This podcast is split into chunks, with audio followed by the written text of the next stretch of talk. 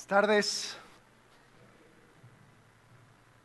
Como vieron, estamos siguiendo por la gran historia. Eh, estamos haciendo en ocho semanas lo que nos tardó cinco años hacer. Estamos yendo por las, eh, por los- las partes importantes del Antiguo Testamento y estamos preparándonos para entrar al Nuevo Testamento ya el próximo año.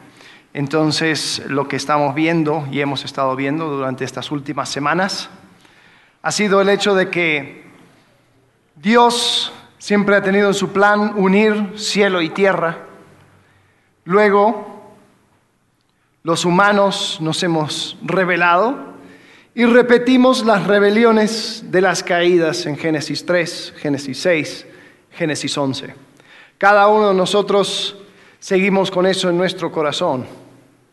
Pero Dios no abandonó su plan de tratar con la humanidad, pero sí empezó a manejarlo de manera más específica y de los, de los escombros de la torre de Babel, llama a un hombre llamado Abraham con su esposa para salir de donde estaban y entrar a una tierra que él no sabía dónde era, la tierra prometida. Y ahí ese pacto con Abraham es donde terminamos la semana pasada. Seguimos en Génesis. Hoy vamos a hacer un brinco y vamos a pasar hasta Deuteronomio. Así que eh, vamos a cubrir mucho terreno. Pero comencemos con ese momento en Génesis donde Dios está mostrando su promesa a Abraham, porque le da un panorama completo. En Génesis capítulo 15, versículo 13, dice, debes saber que tus descendientes vivirán como extranjeros en tierra extraña donde serán esclavizados y maltratados durante 400 años. Pero yo castigaré a la nación que los esclavizará y luego tus descendientes saldrán en libertad y con grandes riquezas. Tú, en cambio, te reunirás en paz con tus antepasados y te enterrarán cuando ya seas muy anciano. Cuatro generaciones después tus descendientes volverán a este lugar, porque antes de eso no habrá llegado al colmo la iniquidad de los amorreos. Los amorreos eran las personas que vivían ahí. Y aún dentro del plan de Dios con Abraham, todavía tenía en mente las naciones y decía, voy a darle chance para que su maldad llegue hasta su tope y después yo traiga a la nación de Israel para sacarles de en medio. Eh, pero Abraham, ¿qué, ¿qué es lo que estaba sucediendo cuando Dios le da esta promesa? Él ni siquiera tenía un hijo en ese momento. Él tenía a su esposa, que ya era muy grande para tener hijos, él también, pero Dios de manera milagrosa hace que nazca Isaac. Dios de manera milagrosa crea una nación de una pareja que básicamente estaban ya muertos, ya estaban al otro lado de la tumba, ya los dos, creo que eh, Sara tenía como 98 y Abraham ciento y cacho. Dice, si ellos van a tener hijos, sí, Dios de manera milagrosa trata con esta familia. Y Dios le dice a Abraham qué iba a suceder. Bueno, Abraham tiene a Isaac, Isaac tiene a Jacob, Jacob tiene los doce hijos que terminan siendo las tribus de Israel. Y eh, curiosamente, lo que sucede es que estos, esta familia era un desastre. Y toda la historia de Génesis, de este momento en adelante, habla del desastre que fue la familia de Abraham. Pero podemos ver que Dios, a pesar de ese desastre que fueron como familia, Dios estaba comprometido con ellos. Dios dijo, yo voy a obrar y voy a, voy a interactuar con la humanidad a través de esta familia, esta familia que yo he escogido. Ellos van a ser el medio por el cual yo me voy a dar a conocer. Entonces, si en algún momento sientes que tu vida es demasiado desastre para que Dios haga algo contigo, pues échate una leída a Génesis y verás que Dios puede hacer milagros con quien sea. Entonces ahí tenemos la vida de Abraham y la familia. La familia crece. José, al final de, de, Génesis, es llevado como esclavo a Egipto, pero él llega a ser como el primer ministro de Egipto y trae a su familia, eran 70 en aquel entonces, y están en Egipto y se establecen. Luego cuando comienza Éxodo, el libro de Éxodo, nos damos cuenta de que la familia creció tanto que Egipto los esclavizó, tal cual como Jehová le había dicho a Abraham. Los esclaviza y ahí están por un buen rato hasta que un hombre llamado Moisés se levanta y Dios le llama a que sea el libertador del pueblo de Israel. Desafía al faraón, ahí están las plagas, y después finalmente Dios eh, les rescata abriendo el mar. Y ellos pasan por el mar, ahora bautizados como una nueva nación, son israelitas. Y llegan, la primera cosa que hacen es que llegan al monte Sinaí, que era el monte donde Jehová había llamado a Abraham con la zarza ardiente y todo lo demás, porque, ah, eh, perdón, Abraham no, eh, Moisés, porque Jehová en, su diálogo con Moisés, Moisés le pregunta, oye, ¿y cómo voy a saber que tú me llamaste? Así vas a saber que cuando ya hiciste todo, tú les vas a traer de vuelta a este mismo lugar. Entonces Moisés les trae de vuelta a la montaña. Entonces vamos a entrar en eh, el tema de hoy, ahí, en el monte Sinaí. Éxodo capítulo 19. Dice, los israelitas llegaron al desierto de Sinaí a los tres meses de haber salido de Egipto. Después de partir de Refidín, se internaron en el desierto de Sinaí. Y allí en el desierto acamparon frente al monte al cual subió Moisés para encontrarse con Dios.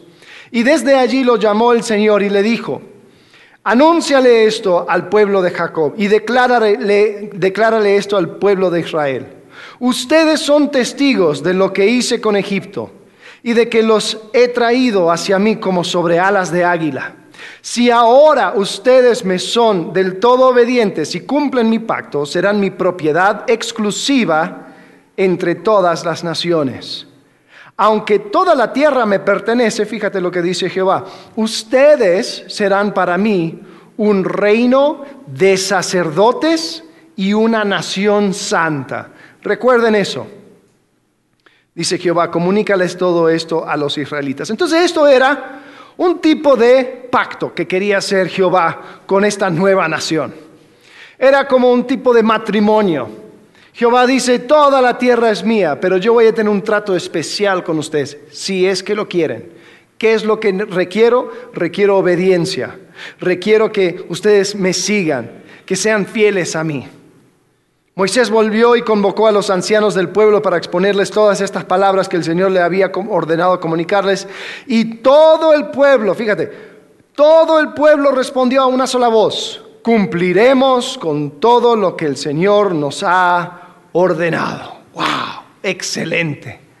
Entonces, inicia esta nueva relación, Jehová y su pueblo.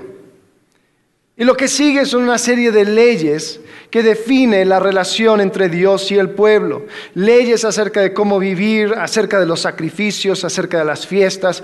Y el título del mensaje de hoy es eh, Un Dios santo entre pecadores. Porque eso era algo que permitía la ley. La ley eran las instrucciones para que un Dios santo pudiera vivir entre este pueblo pecador. ¿Se acuerdan de que el deseo de Dios es de reunir cielo y tierra? Pero el pecado, la rebelión, crea separación. Entonces, ¿cómo puede hacer Dios para una vez más reunir cielo y tierra si hay este pecado? Ahí es donde está la ley. Eh, vamos a entrar en este tema, pero como hay formas más... Eh, eh, creativas para explicar esto. Vamos a ver un video y después lo vamos a comentar. ¿ok? los diez mandamientos de la Biblia. Esos que generalmente consideramos como buenos consejos. No mates, no robes, honra a tus padres. Así sigue la lista. Y esos son solo los primeros 10. En realidad hay un total de 613 mandamientos, todos entregados al antiguo pueblo de Israel y se encuentran en los primeros cinco libros de la Biblia, que en hebreo se llama la Torah. La palabra Torah es usualmente traducida al español como la ley, porque contiene todas estas leyes. Y al leerlas te preguntas, ¿se supone que yo cumpla con alguna de ellas, con todas ellas? ¿Cuál es el propósito de la ley? Bueno, esa traducción es un poco confusa, porque aunque la Torá tiene leyes en ella, el libro como tal es fundamentalmente la historia acerca de cómo Dios está creando una nueva clase de personas que son completamente capaces de amar a Dios y a los demás. Y cuando Jesús enseñó sobre la Torá, Él dijo que Él estaba dando cumplimiento a esa historia. Cuéntame la historia y, y cómo es cumplida. La historia comienza con Dios creando a la humanidad, que se revela. Y Dios escoge a Abraham para bendecir a todas las naciones a través de su familia. Ellos terminan siendo esclavos en Egipto y Dios los rescata. Después, en el monte Sinaí, Dios hace un pacto con Israel como un acuerdo. Y todas las leyes que Moisés le da a Israel son los términos de ese acuerdo. Son como una constitución. Algunas de las leyes son sobre los rituales y las costumbres que separan a Israel del resto de las naciones. Otras son sobre la justicia social o la moralidad, y al seguirlas, Israel le mostraría a las otras naciones cómo es Dios. Así que el resto de la Torá es la lista completa de las leyes que Moisés dio a Israel. Bueno, no. El resto de la Torá solo continúa la historia y los 613 mandamientos solo son una selección de esa constitución original y aún esos se repartieron en puntos estratégicos dentro de la historia. Por atención, porque verás un patrón muy claro. Moisés le da las primeras leyes a Israel. No adores otros dioses, no hagas ídolos. Y justo después de eso hay una historia de cómo Israel rompió precisamente esos mandamientos. Ellos adoraron el becerro de oro. Por lo que Moisés da más leyes. Y luego encuentras más historias de rebelión. Luego más leyes. Y de nuevo rebelión. Luego más leyes. Más rebelión. Y empiezas a entender el punto. Claro, no importa cuántas leyes haya, ellos simplemente seguirán rebelándose. Así que en la conclusión de la historia de la Torá, Moisés da un discurso final a Israel mientras se preparan para llegar a su nuevo hogar y les dice, chicos, ya sé que no van a seguir todas las leyes de Dios, me han demostrado que son incapaces.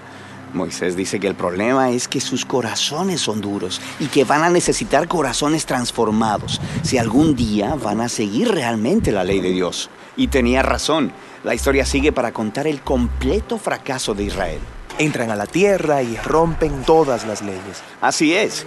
La siguiente sección de los libros de la tradición judía son los 15 libros de los profetas. Ellos reflexionan sobre la historia. Por ejemplo, Ezequiel dijo que si Israel iba algún día a obedecer la ley, el Espíritu de Dios tendría que transformar sus duros corazones en corazones blandos. Y Jeremías dijo que en ese momento la obediencia a los mandamientos de Dios no se sentiría como una obligación, sino que estaría escrito en lo profundo de sus corazones. Isaías prometió un futuro líder, el Mesías de Israel, que guiaría a todo el pueblo en obediencia a la ley. En la tradición judía, todos estos libros se llaman los profetas, incluso los libros históricos, porque están continuando la historia contada desde la perspectiva de los profetas. Está bien. Entonces tenemos la ley y los profetas, y ellos están contando una historia conectada sobre el deseo de Dios de bendecir al mundo entero a través de un pueblo, Israel, quien resulta que necesita un nuevo corazón. Sí, y Jesús se vio a sí mismo continuando la historia. Él estaba de acuerdo con la ley y los profetas cuando él enseñó que del corazón humano salen las partes más terribles de la naturaleza humana. Es como si la configuración por defecto de nuestros corazones es opuesta a la ley de Dios. Pero Jesús también dijo que Él vino a resolver ese problema y en sus palabras, a cumplir la ley. ¿Qué quiere decir con cumplir la ley? Bien, primero, él dijo que la demanda de todas las leyes en la Torá podían ser cumplidas por lo que él llamó el gran mandamiento, que amemos a Dios y al prójimo. Eso parece muy fácil, digo, todos queremos amar. Pero Jesús nos mostró que amar es mucho más demandante de lo que pensamos. Él cita la ley, no matarás, y dice que no matar a alguien es algo amoroso, pero luego también dice que cuando tratas a alguien de manera irrespetuosa o tienes resentimiento en contra de ellos, también estás violando la ley moral de Dios, porque no los estás tratando con amor. Así que Jesús dijo que el amor verdadero debe extenderse hasta nuestros propios enemigos. Por lo que, aunque un mandamiento parece muy simple, Jesús nos mostró que nuestros corazones no están equipados para cumplir ni siquiera este mandamiento básico de Dios, de amar a los demás. Eso es un poco deprimente. Pero donde Israel falló, Jesús llevó la historia a su cumplimiento. Como el Mesías de Israel, Él amó completamente a Dios y a los demás y le mostró a todas las naciones cómo es Dios en realidad. Él hizo esto a través de sus actos de compasión y misericordia, y después amando a sus enemigos hasta la muerte. Y después de su resurrección, Él le dijo a sus seguidores que Él enviaría al Espíritu de Dios para transformar sus corazones, para que ellos pudieran seguirle y cumplir el propósito de la ley, amar a Dios y amar al prójimo. Así que esto cumple la historia de la ley y los profetas, o en las palabras del apóstol Pablo, el que ama a su prójimo ha cumplido la ley.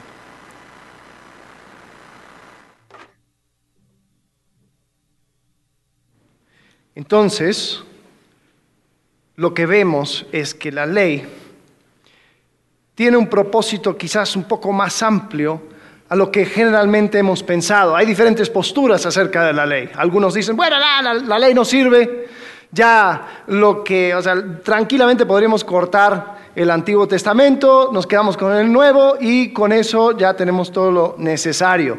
La verdad, la ley eh, era, era algo escrito para gente de la era de bronce, retrógrada, eh, misógina, eh, etcétera, etcétera, etcétera. Ahora vivimos de otra manera, ¿no? hay otras personas que dicen, no, hay que cumplir toda la ley. Todo lo que, lo que encontramos en la ley hay que cumplir porque, porque si Dios lo dijo, pues entonces tenemos que hacerlo. Entonces hay personas que te exigen, ¿no? Dicen, no, tienes, tienes que guardar el sábado. Eh, y otras personas que dicen, no, tienes que guardar las... las las restricciones de dieta, no puedes comer esto, no puedes comer lo otro, etcétera, etcétera, etcétera. Y quiero darles un vistazo de la ley y el propósito de la ley. Entonces, si estás anotando, el propósito de la ley no era de justificación ni de condenación, sino de revelación.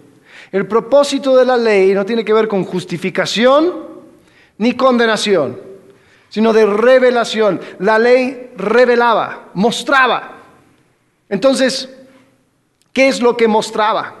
Hay algunos eh, teólogos que han tratado de resumir y uno en particular lo resumió en cuatro y quiero hablarles acerca de esas cosas que revelaba la ley. Así que primero, la cosa que revelaba la ley era el plan de Dios para las naciones. La ley revelaba el plan de Dios para las naciones. Como, como vimos la semana pasada, Dios escogió a Abraham para que sea el medio por el cual todas las naciones sean bendecidas. Dios usa a Israel como un medio para interactuar con las naciones y mostrarles lo que significa vivir bajo las reglas de Dios. Entonces cuando las naciones veían a Israel, veía la manera en que Dios interactuaba con el resto del mundo. Ahora es curioso que cuando Dios habla con Israel acerca de las bendiciones o las maldiciones de seguir la ley, Él lo hace en contexto de las otras naciones. Fíjate lo que dice en Deuteronomio 28, uno de los últimos discursos de Moisés, cuando Él habla acerca de esto. Dice, el Señor les te establecerá como su pueblo santo, conforme a su juramento, si cumples sus mandamientos y andas en sus caminos. Todas las naciones de la tierra te respetarán al reconocerte como el pueblo del Señor. El Señor te concederá abundancia de bienes, multiplicará tus hijos, tu ganado y tus cosechas en la tierra que a tus antepasados juró que te daría. El Señor abrirá los cielos, su generoso tesoro, para derramar a su debido tiempo la lluvia sobre la tierra y para bendecir todo el trabajo de tus manos. Tú le prestarás a muchas naciones, pero no tomarás prestado de nadie. El Señor te pondrá la cabeza, nunca en la cola. Siempre estarás en la cima, nunca en el fondo, con tal de que prestes atención a los mandamientos del Señor que hoy te mando y los obedezcas con cuidado. Jamás te apartes de ninguna de las palabras que hoy te ordeno para seguir y servir a otros dioses. Entonces, cuando Él habla acerca de la bendición, dice, las otras naciones van a ver, van a notar, se van a dar cuenta de que la bendición de Dios está sobre ti. Si has escuchado este, este, versículo en otro contexto, como que sí, tú serás cabeza, nunca cola. Pues lo siento, estaba en otro contexto. Habla acerca de las bendiciones de Israel. Cuando habla de maldiciones, hace lo mismo, menciona a las otras naciones en Deuteronomio 25. Dice que si, si ellos desobedecen, dice, el Señor hará que te derroten tus enemigos. Avanzarás contra ellos en perfecta formación, pero huirás en desbandada. Todos los reinos de la tierra te humillarán. Entonces Dios quería mostrar a las naciones lo que significaba vivir bajo el reglamento, bajo el, cuidado y la instrucción de Dios. Cuando Israel obedecía, había bendición. Cuando Israel desobedecía, había maldición. Y de esa forma, Dios se iba a dar a conocer a todas las naciones. Algo curioso es que en aquel entonces habían dos imperios muy importantes. Era la de Egipto y la de Asiria. ¿Y sabes dónde está Israel? En medio. O sea, todos los que cruzaban sabían que había una gente rara, extraña, que no compartía con el resto de eh, sus vecinos, que tenían otra forma de adorar, que solamente creía en un Dios llamado Jehová, y todos al cruzar podía conocer a este Jehová. Yo creo que lo hizo a propósito Dios, al ponerles en el medio del mundo conocido. Entonces lo que hace la ley es que revela el plan de Dios para las naciones. Lo que también hace la ley es que revela la desobediencia de Israel. Porque lo que sucede con el libro de la ley, lo vimos en los, en los versículos, en, el video, es que la ley no viene como, como un código, ¿no? No es, una, no es un, libro de, así como un diccionario, ¿no? Tal ley, tal ley, tal ley, tal ley. No, no, no. Hay un poco de instrucción y luego hay una narrativa un poco más de instrucción y otra narrativa. Y lo que sucede es que las leyes vienen después de una rebelión. Más rebelión, más ley. A ver, una pregunta. En Génesis, cuando está en el jardín del, Edén, ¿había ley? ¿Sí o no? ¿Sí? ¿Qué era? ¿Cuál era la ley? Que no ah, ¿Cuántas reglas eran? Una. ¿Lo pudieron, ¿Lo pudieron cumplir? Era una ley. O sea, el libro de la ley de Edén. No, y no pudieron con eso. Después, con Noé, cuando él sale del arca, hay un poco más de leyes. Era un puño de leyes. Pero tampoco pudieron cumplir con eso. Después, ahora, en Sinaí, había unas leyes. Se conocía como el libro del pacto. Eran las leyes que aproximadamente van desde Génesis capítulo 19 hasta Génesis 31. No eran muchas. Eran leyes acerca de qué hacer con el tabernáculo, cómo, actuar, interactuar con Dios, etcétera, etcétera, etcétera. Una de las leyes, bueno, los diez mandamientos se encuentran ahí. Una de las leyes es no harás imagen, ¿no? No adores a otros ídolos. Moisés sube a recibir más instrucción y en ese tiempo que está arriba, los israelitas están al pie de la montaña, pueden mirar hacia arriba y ver la nube de la gloria de Dios, pueden ver los truenos y los relámpagos, pero dicen, no sabemos lo que sucedió con Moisés.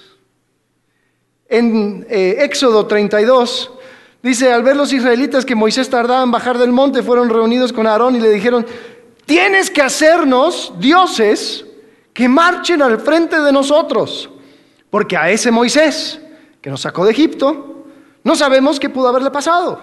Estaba ahí arriba. Aarón les respondió, quítenle a sus mujeres los aretes de oro y también a sus hijos e hijas y tráiganmelos.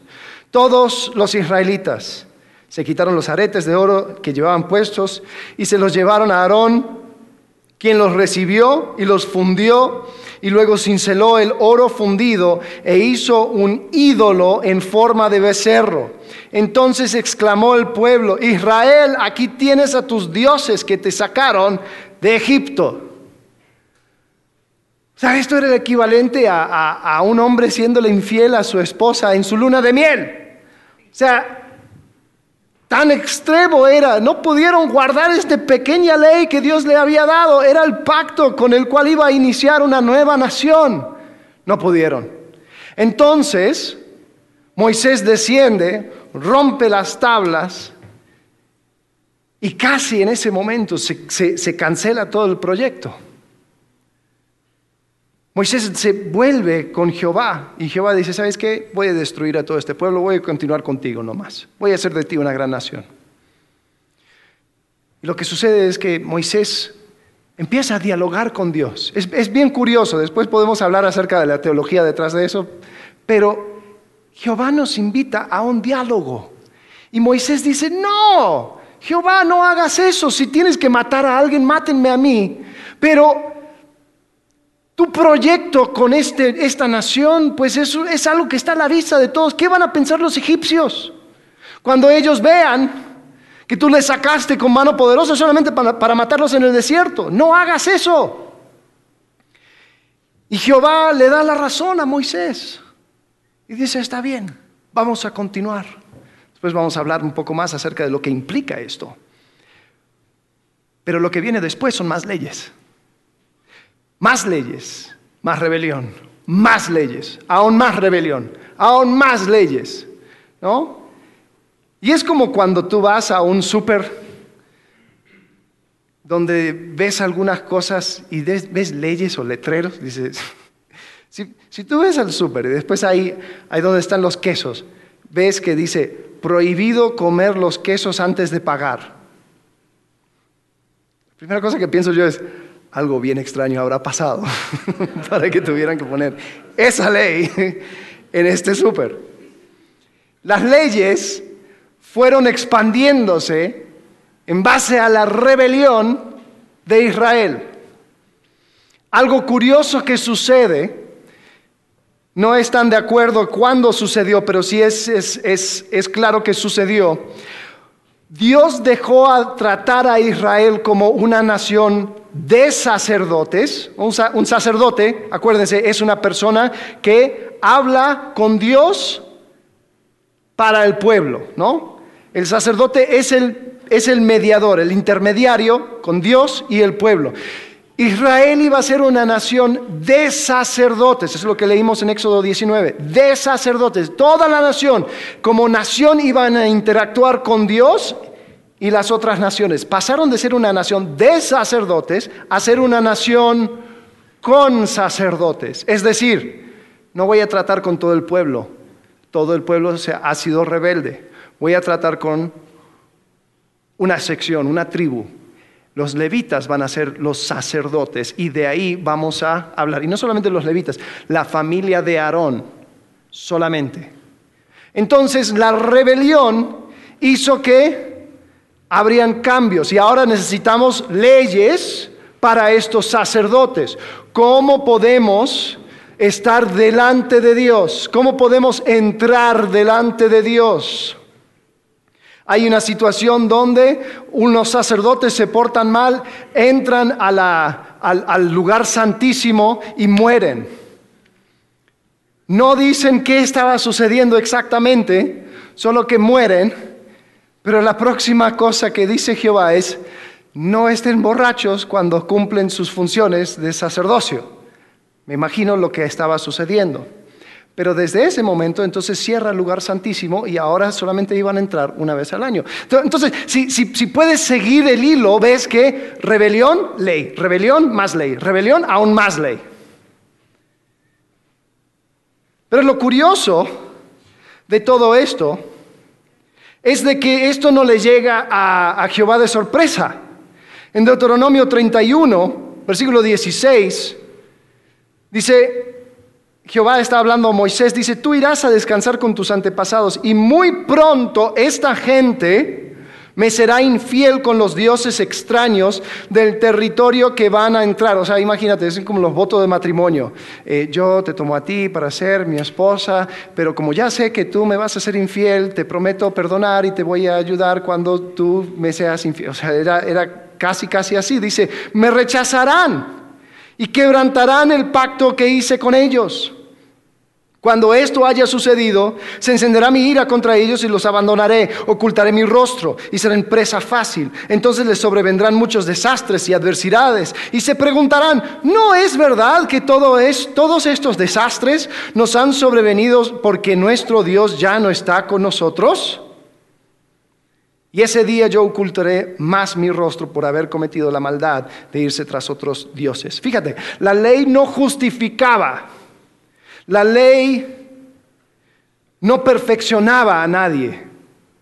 Lo que hacía era poner el marco, ponía cascabel al gato. O sea, podía mostrar cuándo estaban mal los israelitas. A ver, alguien que ha, jugado fútbol en, un campo, o sea, eh, dos zapatos, eh, gol uno, y otros dos zapatos, gol número dos, y vamos a jugar. ¿Alguien ha hecho eso?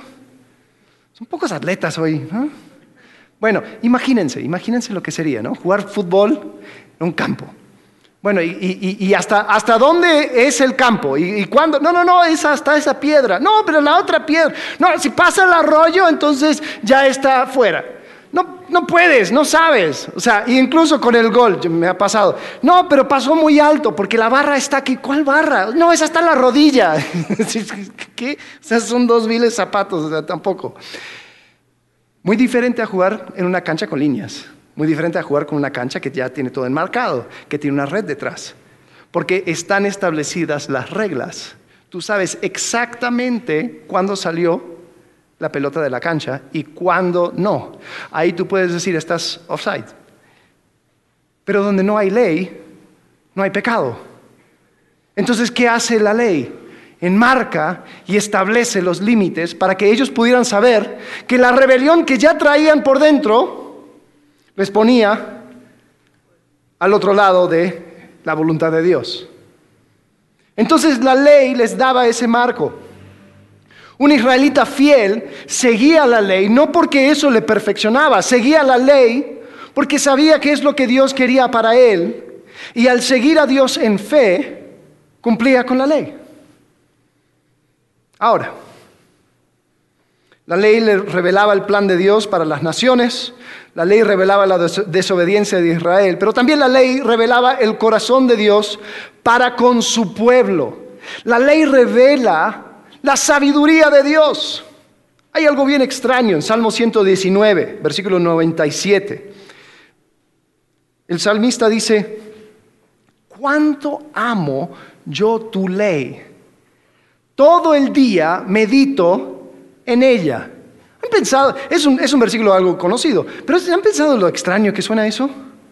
O sea, ¿quién, agarra la ley queretana y dice, wow, voy a hacer mi, devocional con la ley del Estado soberano de Querétaro? Wow. Durante qué sé las elecciones no se venderá alcohol. Oh.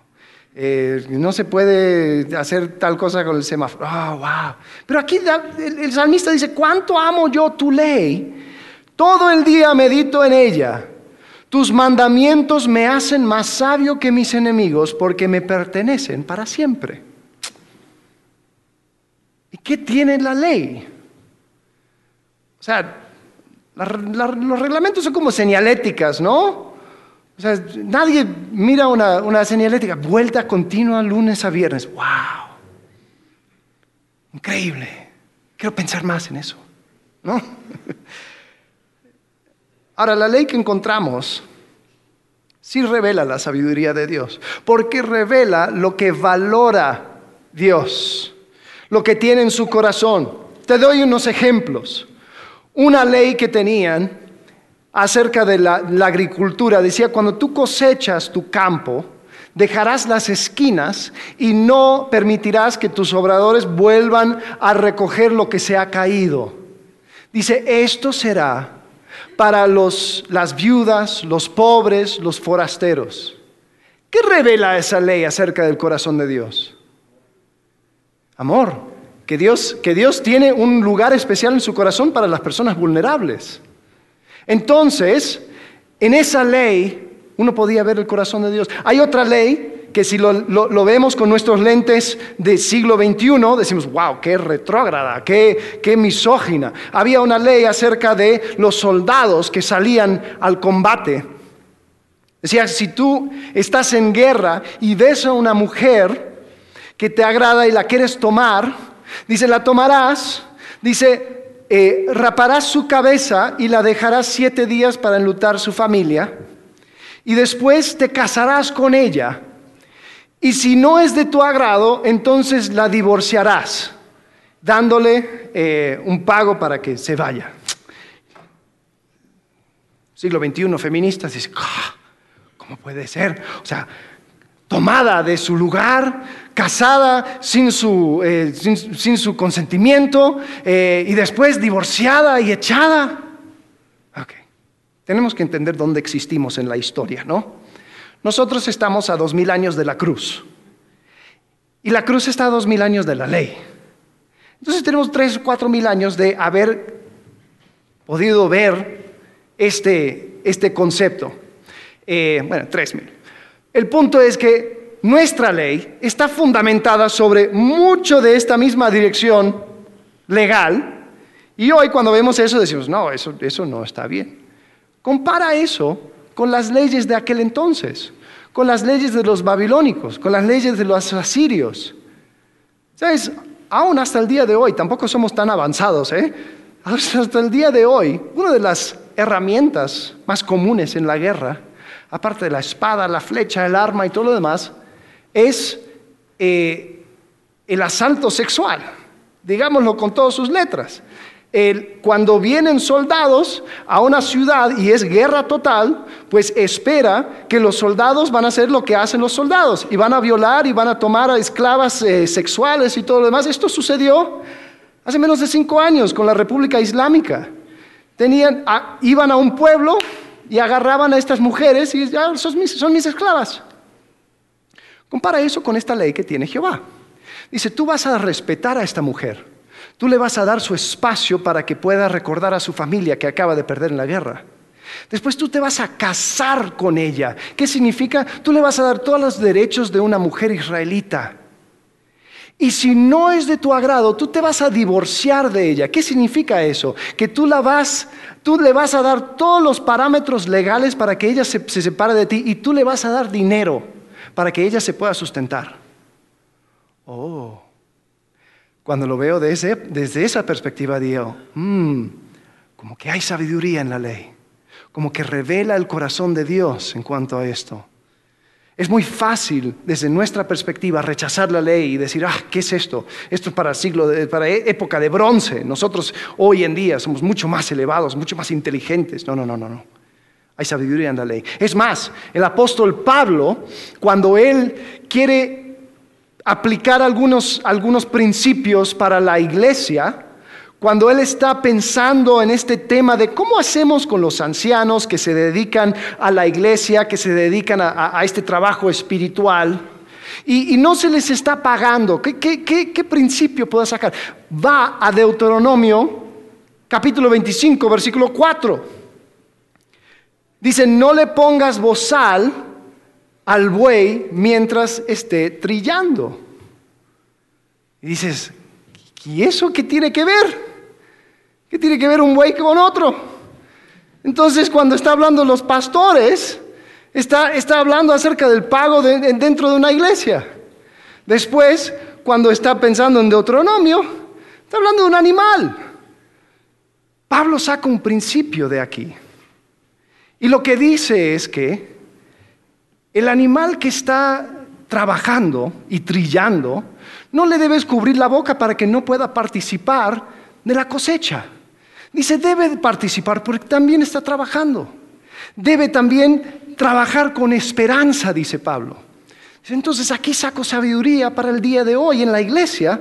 Dice, si el anciano de la iglesia está trabajando, está participando en la cosecha espiritual, pues debe trabajar también con esperanza debe también ser remunerado de tal forma que goza de las primicias de esa cosecha espiritual. Entonces, ¿qué tiene que ver uno con otro? Bueno, cuando veo la ley como una manera de entender el corazón y la mente de Dios, entonces puedo sacar esos principios. Entonces, ¿qué revela la ley? La ley le revela el corazón de Dios para con su pueblo. Algo curioso de la ley es que establece ritmos en la vida del el, israelita fiel. Primero, acuérdense, cada siete días tenía el sábado, donde tenía que detener todo su trabajo, no hacer ningún trabajo y así depender de la provisión de Dios. Ningún judío, ningún israelita fiel pensaba que el mundo giraba alrededor de él y que si paraba de trabajar todo se caía. Porque cada siete días era recordado de que el eje sobre el cual gira el mundo es Jehová. Y Jehová iba a proveer, aun si yo me retiro de mis labores un día. Entonces eso era un ritmo semanal. Los israelitas fieles también tenían un ritmo anual. Comenzaba el año con la Pascua donde ellos recordaban su historia de haber salido de Egipto, de nacer como una nueva nación, de ser protegido 50 días después, en Pentecostés, ellos celebraban la llegada de la ley, el hecho de que Dios les dio instrucción para la vida, y eso lo celebraban y se juntaban y Dios les daba detalles de cómo hacerlo. Después en el otoño había un tiempo donde pasaban 10 días pensando en sus propios pecados y confesando y arrepintiéndose de sus pecados, porque sabían que el pecado les separaba de Dios, el pecado contaminaba el espacio donde Dios quería poner su presencia y hacía imposible que Dios viviera entre nosotros. Y eso se culminaba con el día de expiación, donde todo el pueblo se juntaba y entraba el sumo sacerdote al lugar santísimo para decontaminar el espacio del lugar santísimo con la sangre de, un, macho cabrío eh, inocente. Y con esa sangre se, iba mostrando de que se tenía que decontaminar ese espacio. Después con otro, otro carnero, el pueblo de manera simbólica confesaba sus pecados y lo ponía sobre este carnero. Y después, ¿qué hacían? Echaban a ese carnero al desierto para nunca más volver, diciendo, nosotros vamos a quitar de en medio el pecado. Aquí no tiene lugar el pecado. Y luego vivían en tiendas, había una fiesta donde vivían en tiendas por una semana, para recordar cómo Dios fue fiel a Israel en el desierto. Esto sucedía cada año, cada año, recordando su historia, cada año dependiendo de Jehová, entendiendo su lugar en el mundo, entendiendo qué es lo que tenían que hacer. Junta esto con un montón de ritmos diarios cosas que tenían que hacer, la ropa que se tenían que poner, su manera de llevarse en el mundo, la comida que tenían que comer. Dios dice, ustedes van a vivir diferentes, se van a apartar de las, de las demás naciones porque serán una nación santa. Un judío, un israelita se podía ver desde, desde dos cuadras porque veías cómo tenía su barba, las puntas de la barba, estaba prohibido cortarlo. Ahora yo no sé exactamente por qué, pero sí sé que todos sabían, este es un judío, este es un israelita. Este es diferente. Incluso la comida, pues un cananeo no podía convivir muy bien con un, israelita fiel, porque incluso con la comida, pues no podían compartir, no, esto no puedo comer, esto no lo como, esto no lo como. Pues entonces, ¿con quién vas a convivir? Con mi gente. Entonces, aunque los cananeos compartían mucho del mismo lenguaje, ellos estaban apartados. Entonces, ¿qué comunicaba la ley? Pues la ley comunicaba el corazón de Dios para con su pueblo. Sin embargo, no lo cumplían. Los israelitas no cumplían con todos los aspectos de la ley. ¿Por qué? Porque uno de los propósitos de la ley era, revelar la rebelión en el corazón de cada israelita. Y lo último es que la ley revelaba la necesidad de un nuevo corazón. Moisés, cuando él está advirtiendo a Israel antes de que él muera, es su último discurso. Él está hablando en Deuteronomio capítulo 30. Dice, el Señor, tu Dios, quitará lo pagano que haya en tu corazón. Fíjate, esto lo, está diciendo, dice, ustedes se van a rebelar, ustedes van a desobedecer, Dios va a castigarles, Dios les va a dispersar a todas las naciones. Y pronto, si ustedes entran en sí, van a regresar. Dios les va a perdonar y les va a traer de nuevo a esta tierra. Y ahí es donde dice, y también el Señor tu Dios quitará lo pagano que haya en tu corazón y en el de tus descendientes, para que lo ames con todo tu corazón y con toda tu alma y así tengas vida. ¿Era posible amar a Dios con todo su corazón y con toda su alma sin que Dios haya algo primero en su corazón? No, había una necesidad de un nuevo corazón. Moisés lo decía. Después Jeremías lo repite. Ezequiel habla de esto. Esto era algo conocido. Se entendía de que Dios tenía que hacer algo para que ellos pudieran seguir la ley. La ley mostraba que ellos necesitaban algo más que la ley. Necesitaban un nuevo corazón. Necesitaban un mediador. Esa historia de Moisés después del becerro de oro muestra de que si no fuera por este mediador, Israel no hubiera continuado. Y así constantemente se necesitaba de una persona que se parara en la brecha y dijera, espera, yo voy a tomar el lugar de Israel. Si, tienes que castigar a alguien, castígame a mí. Pero eso solamente continuaba sucediendo. Y se necesitaba alguien que sea el mediador de Dios, entre Dios y los hombres. ¿Quién es esa persona? Jesucristo. ¿Ves?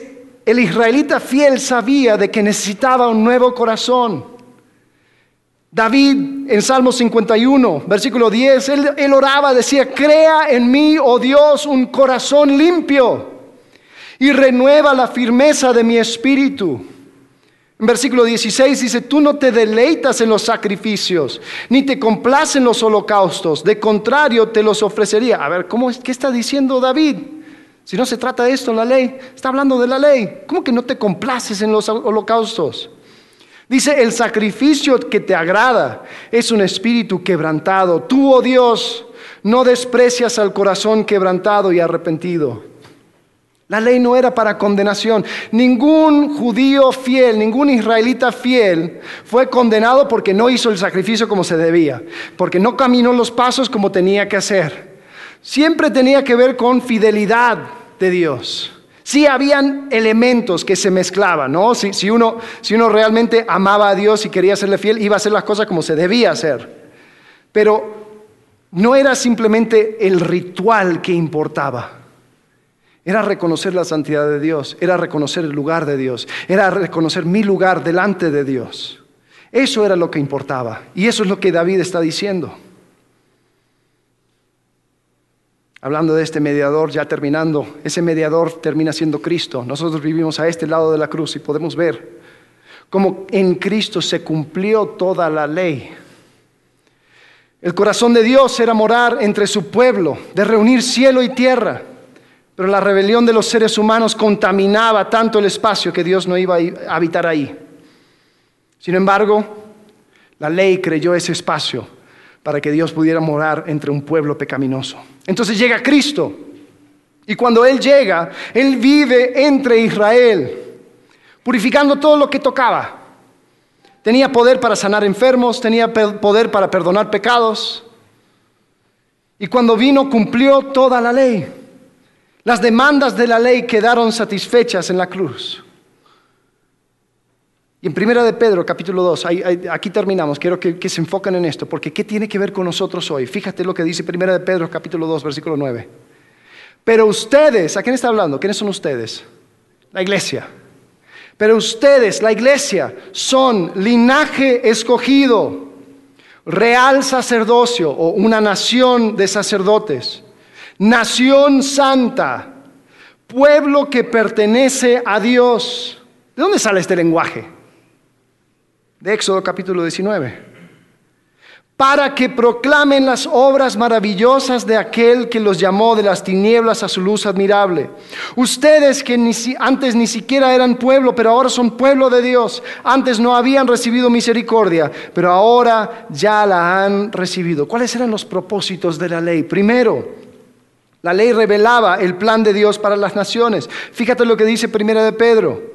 Ustedes son linaje escogido, real sacerdocio, nación santa, pueblo que pertenece a Dios. ¿Para qué? Para que proclamen las obras maravillosas. A ver, ¿para que proclamen a quién? A las naciones. Para que las naciones, para que todo el mundo sepa las maravillosas obras de Dios. Segundo propósito de la ley, la, ley revelaba la desobediencia de Israel, ¿de dónde nos rescató? Para que proclamen las obras maravillosas de aquel que los llamó, ¿de dónde? De las tinieblas. ¿Sabes? Ahora Cristo revela el plan de Dios para las naciones. Ahora Cristo es que revela nuestra desobediencia. Ahora entendemos de que si no fuera por Cristo estamos en tinieblas. Y cuando Él nos llama, nos llama de las tinieblas a su luz admirable. ¿Sabes? Cuando llega Cristo, Él, Él separa el mundo en dos. Y lo que hace la diferencia es la respuesta a esta pregunta. ¿Quién es Jesús para ti? ¿Quién es Jesús para ti? Y si la respuesta a esa pregunta no es, es mi Salvador, Es aquel que me rescató de la muerte. Es aquel que pagó el precio por mí en la cruz. Es aquel que, que me, me lavó y me purificó con su sangre. Si la respuesta no es esa, estás aún en tinieblas. Y ahora Cristo es lo que muestra si estás con Dios, si te encuentras con Dios o no. ¿Quién es Jesús para ti? Eso hace la diferencia. No son tus obras, no son las cosas que tú puedes llegar a hacer, no es quién es tu papá, no es si vas a la iglesia o no, es Cristo.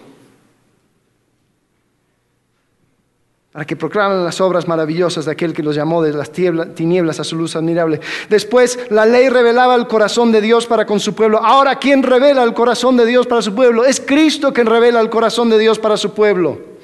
Ustedes antes ni siquiera eran pueblo, pero ahora son pueblo de Dios. ¿Cuál es el corazón de Dios para con su iglesia?